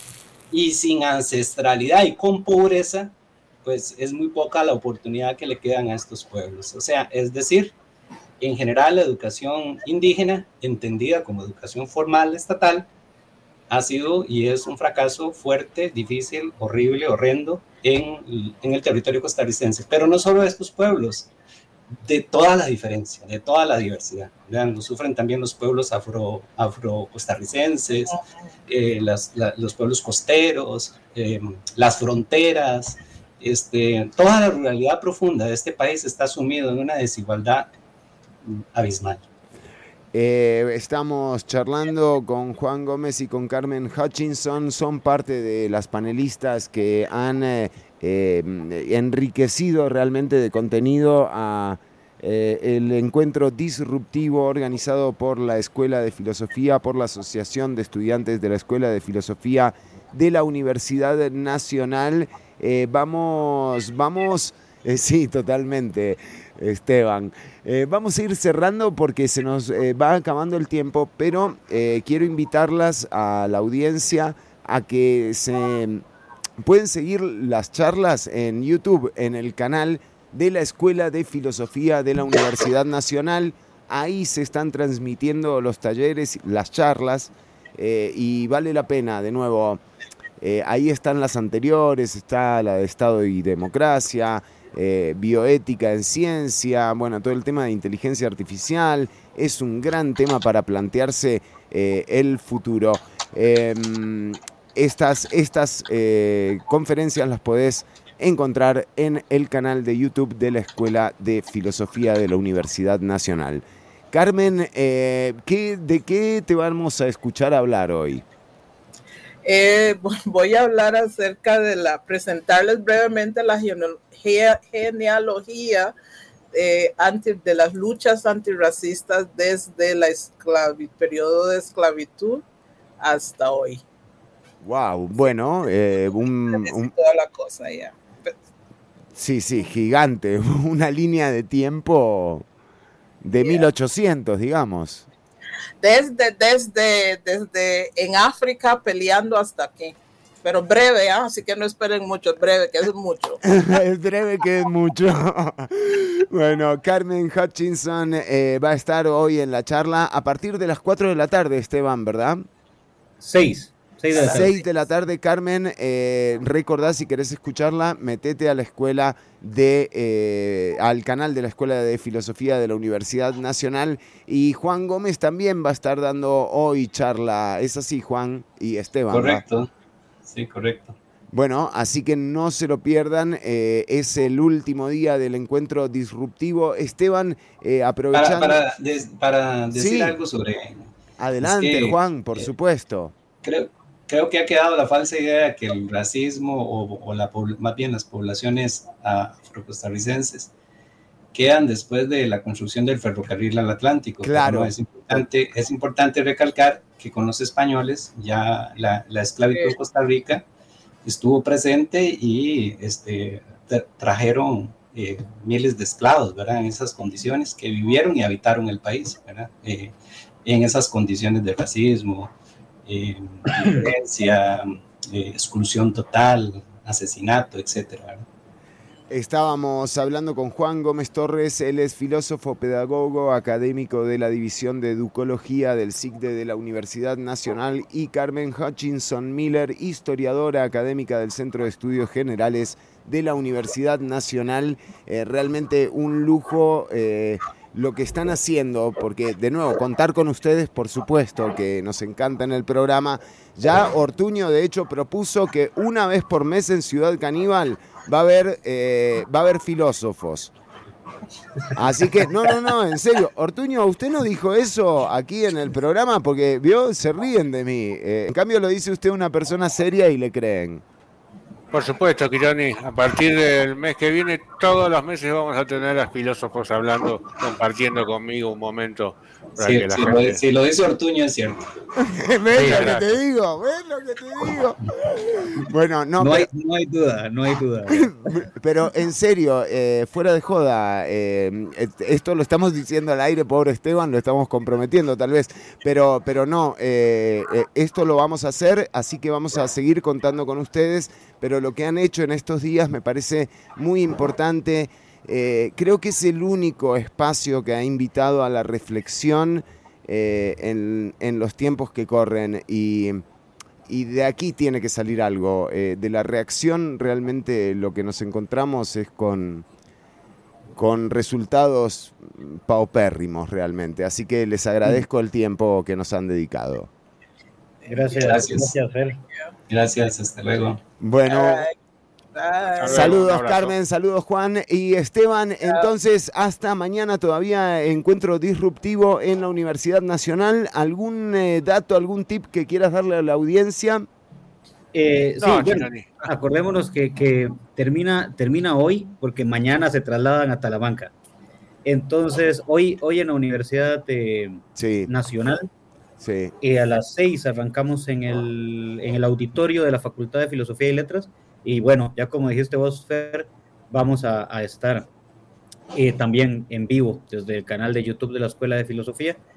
La Asociación de Estudiantes también comparte las transmisiones desde el Instagram de Asofilo. Entonces, eh, está bueno. Y está bueno, eh, está bueno, Fer, una, una vez al mes, Sí, pues, pu- pues metemos algo. lo hacemos, Ahí, ¿te vamos. parece? Lo Vamos. hacemos, Esteban, ahí va. Hay que hacerlo. Exactamente, sí. exactamente. Un poquito, un poquito de reflexión en este, en el tiempo de la reacción me parece que, que cabe, que cabe totalmente. Y bueno, y esto fue, esto fue una probadita, ¿verdad? Ahí Juan prendió el ventilador, ¿no? Sí, pero, pero estuvo eh, eh, una probadita de lo, de lo que va a haber ahora, ahora en la noche, ¿verdad? Que, que, que va a estar, va a estar bien bueno. sí, va a ser pro, pro, pro, pro, pro. Gracias, Juan, Bueno, gracias. hasta luego. hasta Una- luego. un abrazo para, para ambos y para Carmen. Eh, Ortuño, seguimos, seguimos en, eh, en, eh, en proceso de, de nuestras invitadas. ¿eh? ¿Sabe quién nos acompaña ahora, Ortuño? A ver, digan, sorpréndame. Una amiga de este programa, además para invitar a la audiencia a un festival de cine. Adriana Cordero estaba esperando ahí, ¿eh? o sea, horas. Fer, pero encima me vine a un lugar en el que de pronto entró todo el mundo y está todo el ruido del mundo a mi alrededor. Muy bien, me Sí, gusta. lo escuchamos, lo escuchamos. Eh, Deciles que, deciles que pongan el programa. eh. Claro, debería. Bueno, muy bien. Adriana Cordero con una invitación muy importante. Adri, adelante. Tengo un montón de invitaciones porque en este momento se está dando el, el Schnitz San José que empezó el 5 de octubre y termina ahora el 15, así que todavía se pueden aprovechar eh, varias de las actividades que hay, proyecciones y, y fiestas y actividades de, de formación, ¿verdad? Siempre hay talleres alrededor del Schnitz. El Schnitz es un festival internacional de cine que sucede en siete países y lo que pasa son so- eh, solo cortometrajes. Este, y, o sea que en este momento además se está haciendo en Moscú, en Bangkok, en, este, en el Cairo, entonces hay varios, varios lugares, excepto en Buenos Aires, que este año Gana mi ley, por eso. está un poco complicado, entonces lo vamos a hacer en Córdoba el 29 y 30 de Yo creo que vas con 100 dólares a Buenos Aires de presupuesto y te armás un festival, ¿eh? O sea, no te calentes por eso. No seas malo, pero sí, más o menos. Bueno, pero así es. si andan por Córdoba a fin de noviembre, el primero de diciembre, vamos a estar en, en el Cinearte Córdoba, en el espacio Inca. Pero también la, la invitación más, más enfática que vengo a hacer es que eh, empieza el Festival de Cine de Género Histeria. Histeria pasa cortos y largos, ficción y documental de terror, de ciencia ficción Y de animación, ojo que hay sección de este, animaciones infantiles en Histeria. Así que para que no piensen que es solo para, para adultos y que todo es de miedo, sino que hay muchas cosas. Este, hay un montón de películas, 60 películas. Y este, va a ser en el. Tenemos un montón de sedes. Hay actividades eh, con proyecciones y charlas en el sendero, en Casa Escalante, que está ahí como enfrente del Jardín de Lolita.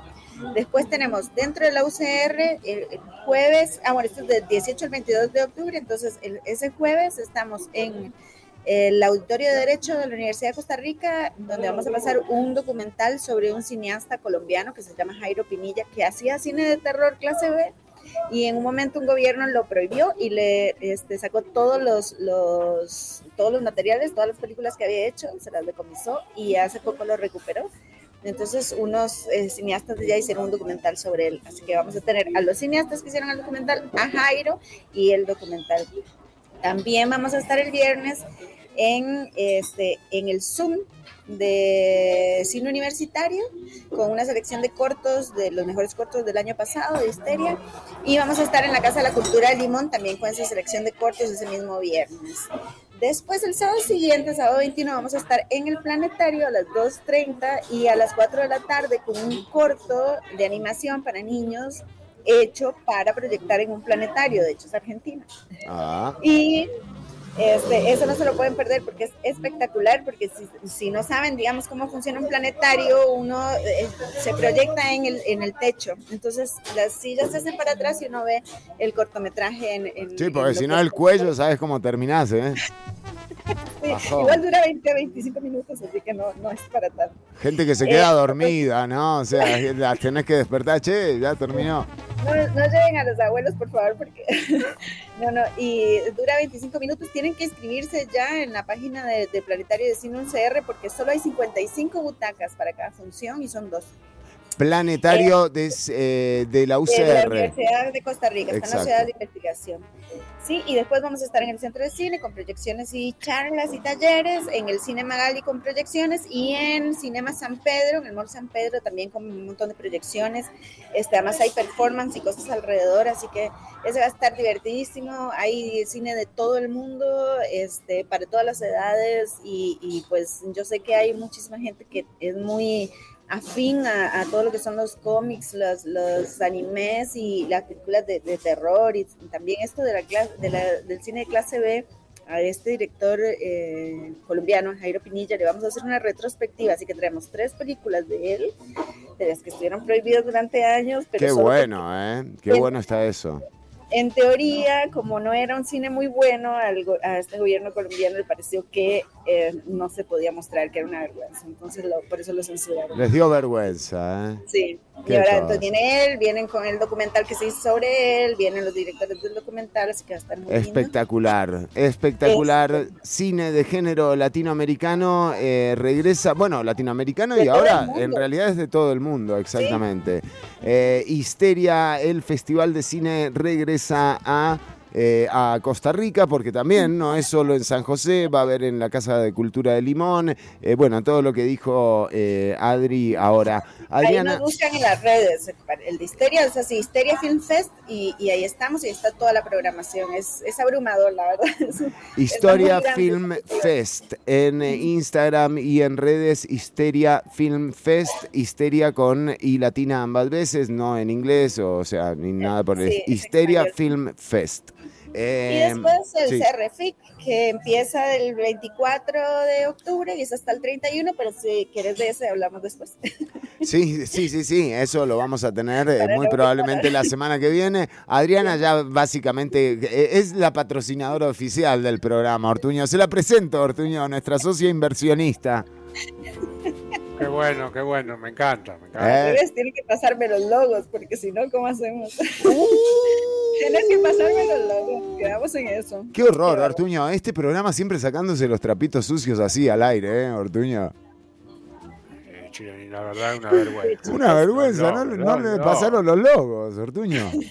¿Quién es el encargado de eso? Tito, pará, Tito. Ahí va. Eh, ya casi te llega el logo, ¿eh? no te calentes, Adri. Ya está, ya está. Ahora seguro en dos, tres días te llega. Del 18 al 22 de octubre, Histeria Film Fest. eh, así lo encontrás en eh, redes. eh, un programa que está eh, abierto para la gente. Eh, nosotros ya hemos hecho notas del Histeria Film Fest. eh, yo no sé qué edición es esta, pero la anterior estuvo. eh, La segunda, la segunda. es la segunda, claro, claro, claro. Em, Sí, así que además necesitamos mucho apoyo porque acuérdense que el cine es así, ¿no? Si las primeras funcionan, después se va creciendo, pero si las primeras no funcionan, todo el mundo dice, no, ese no funcionó y chao.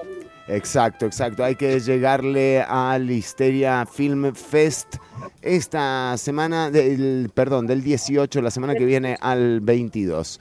Eh, Adri, igual la semana que viene te tenemos de vuelta y refrescamos un es. poco eh, esa, esa agenda preparada por el Histeria Film Fest y se viene también el eh, Festival de Cine de Costa Rica, el internacional, es así. Sí, exactamente. Bueno, Está eso bien. lo tendremos la otra semana. Vamos con música, Ortuño, y volvemos con eh, la- el cierre. Adri, hasta la semana que viene. Nos vemos, muchas gracias. Bueno, eh, Ortuño, ¿usted está listo para lo que viene en Ciudad Caníbal?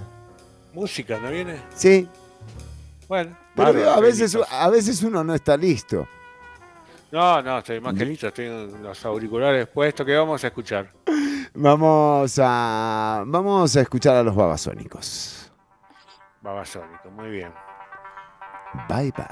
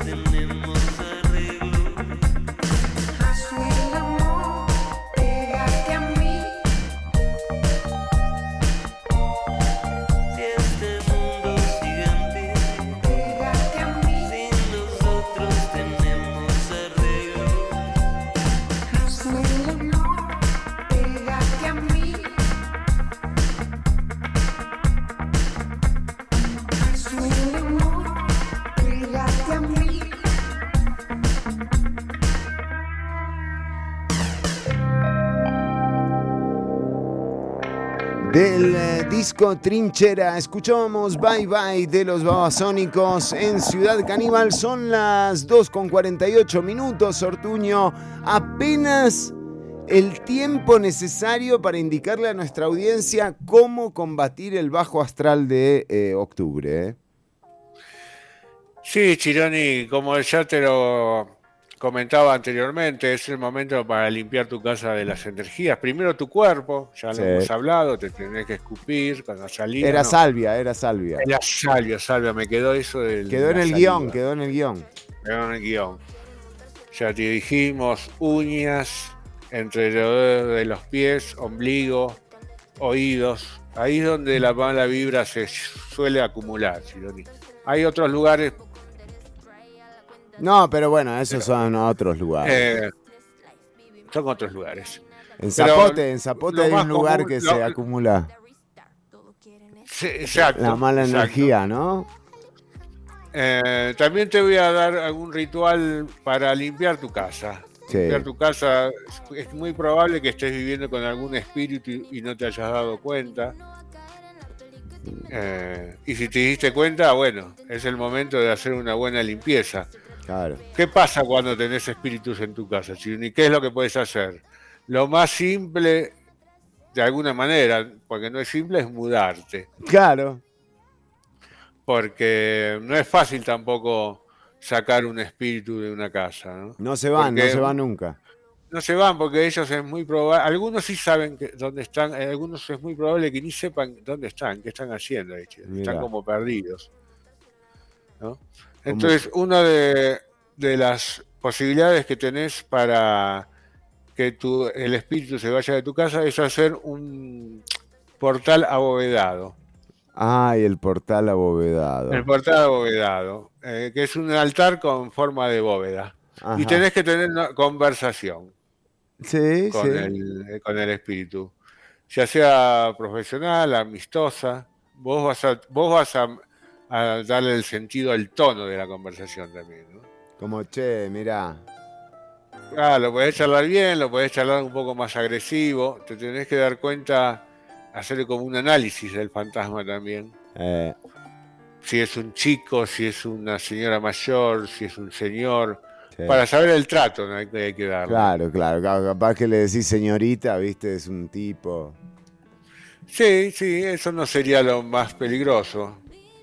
Lo más peligroso es eh, la diferencia de edad, Ah, mire, claro.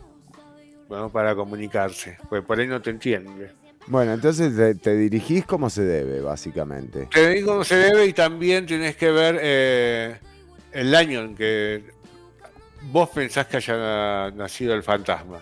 Claro. ¿no? Porque no es lo mismo tra- tratar con una persona que nació en el 1600, con Exacto. una persona del 1800, ¿no? Sí. Hay que hacer, viste, por eso te digo, no es tan fácil. No, no, no, no, no. Hay, hay especialistas de esto, ¿no? Cualquier cosa, inbox. Yo tengo un poquito, no te digo que soy así, que te voy a echar un fantasma en un día, ¿no? Pero con el Pero tiempo. Te puedo dar, yo un poquito sé, no, no tanto como en otras ramas. ¿Usted la para, para contratarlo a usted, entonces, qué, qué, qué requisitos? Yo básicamente me especializo en fantasmas del siglo XX. Ah, está bien, está bien. Me cuesta mucho, porque no tampoco te van a estudiar. Me, tengo- me cuesta mucho lo del pasado, ¿viste? Saber cómo hablan en 1800, en 1600, esas pequeñas diferencias. En cambio, con lo del siglo XX me, siento como más, que tengo algo en común para charlar, Claro, ¿no? claro, claro, claro. Eh, entonces necesitamos, eh, nos tenemos que ubicar en el lugar más céntrico de la casa. Mm, mira. Es bueno tomar medidas Sí, para no equivocarse. sí, sí. Donde haya más actividad, porque por ahí vos querés hacerlo en el centro de la casa, pero la actividad espiritual está en otra habitación. Ajá. Entonces tenés que ir a esa habitación y encontrar el centro de esa habitación. Ajá. Ah, claro, esto está más fácil. Ese está más fácil. Y si el, el- el campo energético no está en el centro de la habitación, está en una Si no, punta, que llamar a un topógrafo, ¿no? Que te dan Exactamente, el plano y a un catastro. matemático. Sí, eh, no es fácil por eso. sí. Bueno, una vez que estás en el lugar céntrico o en el lugar donde hay más actividad, Ajá. y sentís la presencia, tenés que colocar. ¿Y por dónde la sentís una- la presencia? ¿Cómo estás atento? ¿Cómo sabes que es una presencia y que no es otra cosa? Pará que me están llamando por teléfono. Ah, y la presencia, Ortuño. Es la presencia, no, no todo no es casualidad. Es verdad, es verdad, Un todo está lo conectado. atiendo. Sí. Eh, entonces dijimos, eh, tenés que poner. Cuando mesa la presencia. Mantel blanco. Sí. Eh, Ah, mantel blanco, sí. Mesa con mantel blanco. Un espejo. Un atienda. Ortuño, atienda, atienda tranquilo. Atienda Ahora, tranquilo. si me, llama, si me llaman de vuelta, atiendo. Bueno. Eh, una mesa con mantel blanco, un espejo, un vaso con agua. Sí. Generalmente te va a dar sed. Sí, claro. Una vela blanca y flores. ¿Y por qué el mantel tienes que, por qué tanto blanco? ¿Por qué tiene que ser blanco el mantel? Porque. Es daltónico el espíritu- tipo, ¿qué pasa? Porque el espíritu no lo ve. Es el- los espíritus ven solo el color blanco. Ah, mire. Eh, tengo entendido, ¿no? Bueno, Después tenés, que- tenés que tener un espejo, por el espejo es el portal, por donde el, el- el espíritu se va a salir. ah, mira, si vos andás con un espejo, claro. El vaso de agua es para vos, por si tenés sed. La vela blanca, porque generalmente lo hacemos con. No, tenés, no puedes poner la luz eléctrica. Ah, se espanta, se espanta con- el espíritu. Ah, exacto, se espanta el espíritu. Tenés que hacerlo con una vela blanca. Y las flores es un detalle. Pueden ser bombones también. Algún regalo que vos pienses que le pueda gustar. Sí, sí, sí, como para generar empatía, dice usted. Exactamente, Sí, es sí, fundamental generar empatía. Sí, sí, Si sí. no, es muy difícil que se vaya. Exacto. Eh, para proteger la casa, si no tienes si no tienes espíritus todavía y querés que no entren, Alarma, O una a- vez- ATD. o, o una vez que se fue, ¿no querés que regrese? Sí, ¿qué haces? Eh, Cambiar las cerraduras de la casa, todo. esa es una posibilidad. Pones eh, clavos de olor. Ah, mira. Son unos clavos que los Bueno. podés comprar en cualquier ferretería. Sí. A la que le tenés que agregar algún olor que a vos te guste, puede ser. A mí me Los gustan embadurnás, clavos los embadurnás con algo. Exacto, exacto. A mí me gustan los clavos con vainilla. Sí. Entonces, eh, eso lo pones afuera de tu casa. eh, por varios días. Sí. Eso lo tenés que poner el 12 de noviembre, que es el Día de los Difuntos. Ah. Y Te entonces estamos tenés que avisando con tiempo, ¿eh? Te estamos, no tanto, ya casi estamos. Eh, che. bueno, por eso. 2 de noviembre, ya estamos. Eh, tenés que poner algunas lucecitas, unas lamparillas que guíen a... Pero no me dijo que, eléctrico, eléctrico no, no se podía poner nada. No, no, velitas, velitas, velitas. Ah, ah, ah, yo entendí la. Pequeñas velitas que lo guíen hacia el espejo, porque ellos están en un limbo, no saben dónde están, chino. Claro, claro, claro, claro.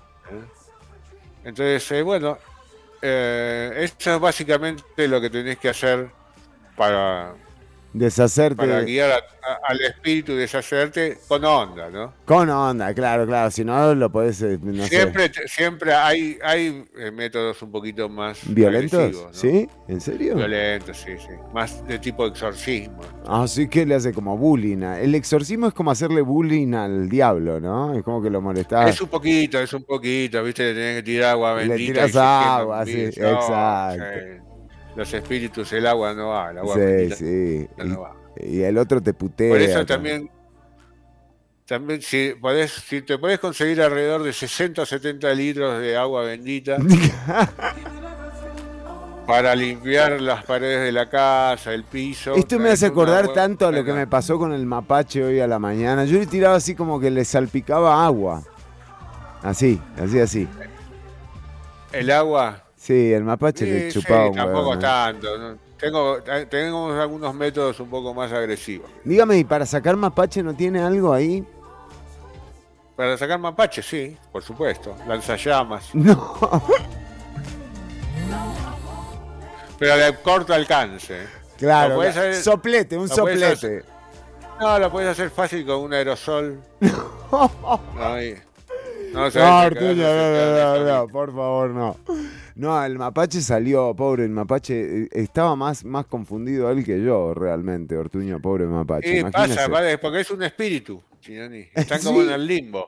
Claro. Están como en el limbo, no saben dónde están, Chironi. Por eso le digo, me suena mucho al mapache. Más bien lo, Por que, eso, te- lo que debes tener en tu casa no es un espíritu, es un mapache. Poner un espejo, Chironi. Bueno, eh, Ortuño, hemos llegado al final del programa de hoy. Casi como Así un es. milagro, ¿eh? Es casi que yo pensé exactamente lo mismo, mire. Un milagro. Pero bueno, estamos al final. Sí, sí, sí, así Es es. decir, por nada. No, se están peleando por consumidores y todos los días que alguien consume drogas es cómplice de la situación que estamos viviendo en materia de homicidios. Entonces, ese mensaje que nunca... Bueno, eh, nos despedimos. Chironi, nos vemos en la próxima. eh, en el próximo programa. Claro, Puede ser el exactamente. lunes o puede llegar el jueves. No, el lunes. otro el día lunes. que quieras. Vos me avisas. El lunes, Ortuño. ¿El lunes? Ah, no puedo. no. Chao, gente. Pasarlo bien, cuidarse. Eh, buen fin de semana para todas y todos. eh, Cierto, buen fin de semana, me olvidé, Chironi. Hoy es jueves, ¿no? sí. Mira, qué bueno. Me dio una alegría. Bueno, nos encontramos el lunes nuevamente en el aire con otra emisión más de Ciudad Caníbal por 955 FM Amplify Radio. Ortuño, un placer. Igual, Chironi, bienvenido. Hasta aquí una emisión más, o menos, de Ciudad Caníbal. En vivo los lunes y jueves de 1 a 3 de la tarde por Amplify Radio.